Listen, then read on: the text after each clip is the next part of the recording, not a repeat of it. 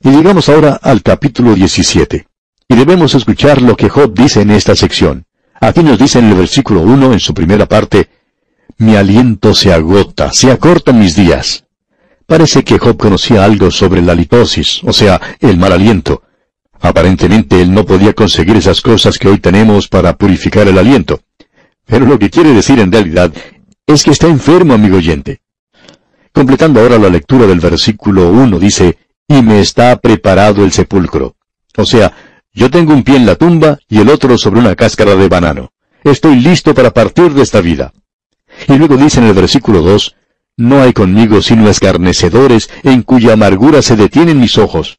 Él dice, aquí estoy listo a morir y aquí están ustedes burlándose de mí.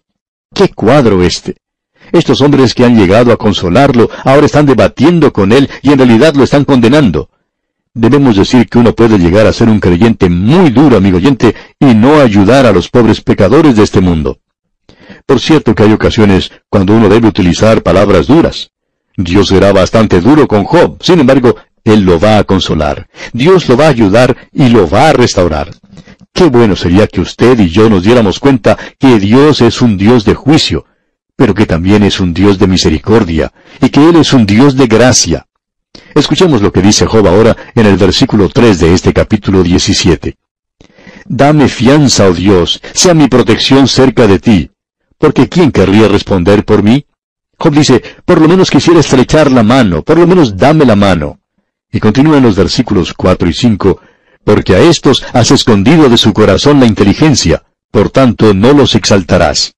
Al que denuncia a sus amigos como presa, los ojos de sus hijos desfallecerán. Él dice, yo no quiero que ustedes me halaguen, no quiero ser lisonjeado, como él había sido en otro tiempo. Y él continúa hablando de la misma manera, pero él ha ido cuesta abajo, digamos. Leamos ahora el versículo 13 donde dice, Si yo espero, el Seol es mi casa, haré mi cama en las tinieblas. En realidad, lo que Job sentía era que ese basurero en las afueras de la ciudad era su lecho de muerte. Él nunca esperaba salir vivo de allí. Y prosigue en el versículo 14, A la corrupción he dicho, mi padre eres tú, a los gusanos, mi madre y mi hermana. En otras palabras, ustedes están más cerca de mí que aquellos que me trajeron a este mundo, porque yo estoy listo a regresar al polvo de la tierra. Y proseguimos ahora con los versículos 15 y 16. ¿Dónde pues estará ahora mi esperanza? Y mi esperanza, ¿quién la verá? A la profundidad del Seol descenderán y juntamente descansarán en el polvo. Él está hablando de ese viejo cuerpo suyo que está tan cansado. Continuando con nuestro estudio del libro de Job, llegamos hoy al capítulo 18. Y encontramos aquí el segundo discurso de Bildad. Este es el segundo en hablar por segunda vez también. Usted puede apreciar que aquí estamos conservando la reputación que él da a lo que Job ha dicho. Hasta ahora nada nuevo ha sido añadido a lo que hemos escuchado. En primer lugar, escuchamos a Elifaz, y él no dijo absolutamente nada nuevo. Él volvió a decir lo que había dicho antes. Y ahora tenemos a.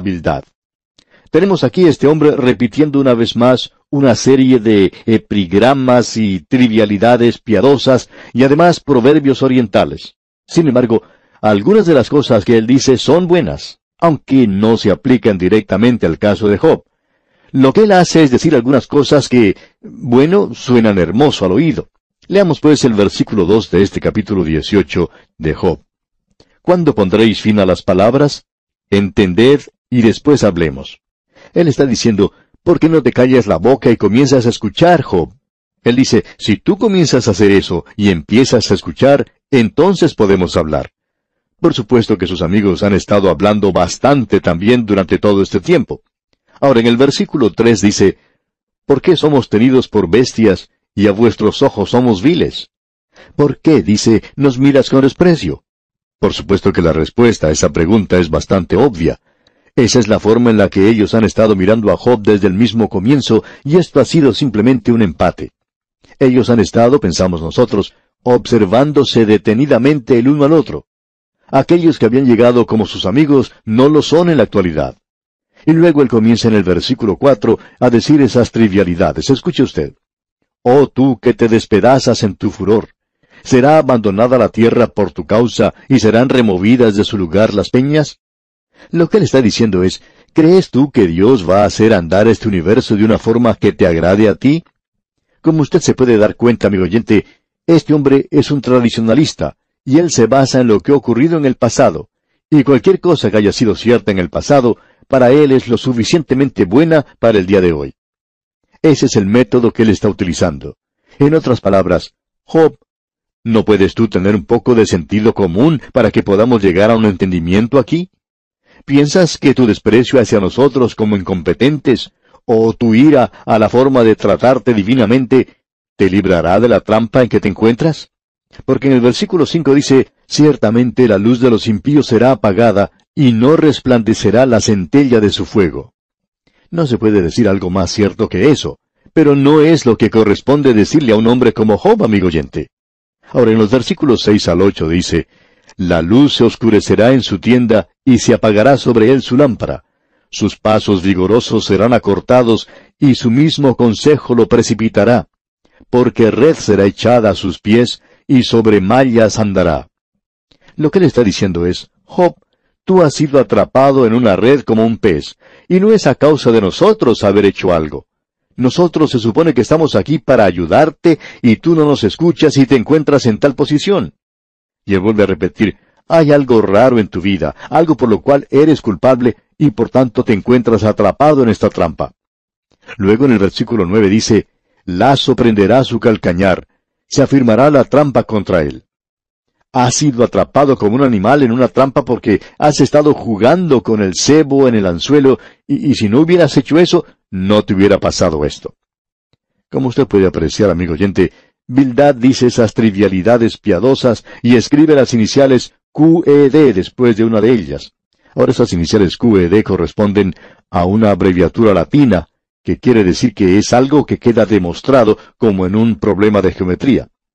Cuando uno toma todos los pasos que corresponden, uno llega a una conclusión, y cuando llega a la conclusión, allí termina todo. Pero en la vida no todo es así. Uno puede tener la premisa equivocada. Si las premisas son correctas, por supuesto que puede llegar a una conclusión correcta. Pero si sus premisas están equivocadas, entonces el resultado será equivocado. Si en un problema geométrico, por ejemplo, A es igual a 10, y usted dice que es igual a 15, entonces va a tener problemas con la respuesta, aunque siga todos los pasos correctos. Lo que estos hombres están haciendo es escribir sus fórmulas y luego utilizan una premisa equivocada en esa fórmula, y cada uno de ellos procede en igual manera y luego regresan y emiten un juicio rápido y duro diciendo que Job ha caído en una trampa, y que todo esto no puede ser de ninguna otra manera. Luego Bildad continúa diciendo, porque red será echada a sus pies, y sobre mallas andará. Eso es exactamente lo que él está diciendo a Job. Luego él continúa diciéndole que la enfermedad roerá su piel, y que no tendrá nombre por las calles, y que no tendrá hijos ni nietos en su pueblo, y que por su desolación se espantarán las futuras generaciones. Amigo oyente, todo eso es verdad, pero esto no es lo que corresponde a la situación de Job para nada. Uno puede decir algo que es realmente cierto, pero que no tiene ninguna aplicación a la persona a la cual está dirigida. Esa es una de las razones por la cual el llamado consejero en nuestros días es algo peligroso, y esta es la razón por la cual creemos que algunos psicólogos no utilizan las premisas apropiadas y por esa razón no pueden llegar a una conclusión lógica.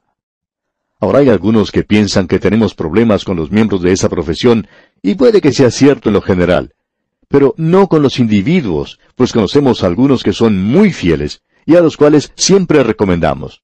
Pero pensamos que a veces no son capaces de aconsejar bien, porque no tienen las premisas que corresponden. Y estos hombres, amigos de Job, no eran capaces de aconsejarle bien. Claro que los impíos van a ser juzgados. Los impíos sufrirán el castigo que les corresponde. Ellos serán borrados, por así decirlo. Usted puede apreciar lo que ocurrió con Hitler, por ejemplo, y lo que le ha pasado a muchos otros dictadores. Como viven, así mueren. Eso es verdad. Pero uno no puede aplicar eso a Job. Él no es esa clase de persona de ninguna manera. Ahora en el versículo 18 de este capítulo 18 leemos, De la luz será lanzado a las tinieblas y echado fuera del mundo. Esa es una expresión bastante figurativa del impío, pero no corresponde a una persona como Job. Luego continúa diciendo en el versículo 19, no tendrá hijo ni nieto en su pueblo, ni quien le suceda en sus moradas. Al hombre le gusta tener hijos y nietos, es algo de lo que uno puede enorgullecerse, y muchas veces parece que los impíos son los que tienen más que ninguna otra clase de persona. Y eso es cierto en el caso de Job en particular en este tiempo. Pero es algo muy cruel el decirle eso, porque había perdido a todos sus hijos, todos habían muerto. Pero Dios le dará todo aquello que él había perdido, como veremos más adelante.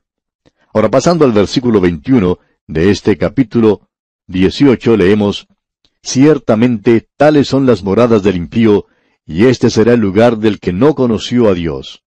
En otras palabras, Bildad está representando al impío y la posición del impío, así como también el fin al que llegará. Y parecería que Job está al final del camino. Bildad dice, así es como van las cosas. ¿No encaja esto contigo, Job? Y parecería que así fuera en esta ocasión. Pero ellos, amigo oyente, no pueden creer que lo que le está ocurriendo a Job no es por alguna de las razones que ellos sugieren. Ellos no pueden creer que eso no puede ser así. Y Job se los comunicará cuando responda a Bildad. Él les dirá, ¿no pueden concebir la posibilidad de que Dios me haya atrapado en su red y que Él no me haya explicado esa acción? Ahora debe haber una explicación para eso, pero la suya quizá no sea la correcta. Y entonces Job comienza a cometer una equivocación como usted puede apreciar, y es esta. Él sabe que ellos están equivocados, pero el que ellos estén equivocados no hace que él esté en lo correcto. La actitud de Job en esto está equivocada. Él tiene también una concepción equivocada de Dios, en esta oportunidad por lo menos, aunque él puede apreciar algunos destellos de luz de vez en cuando.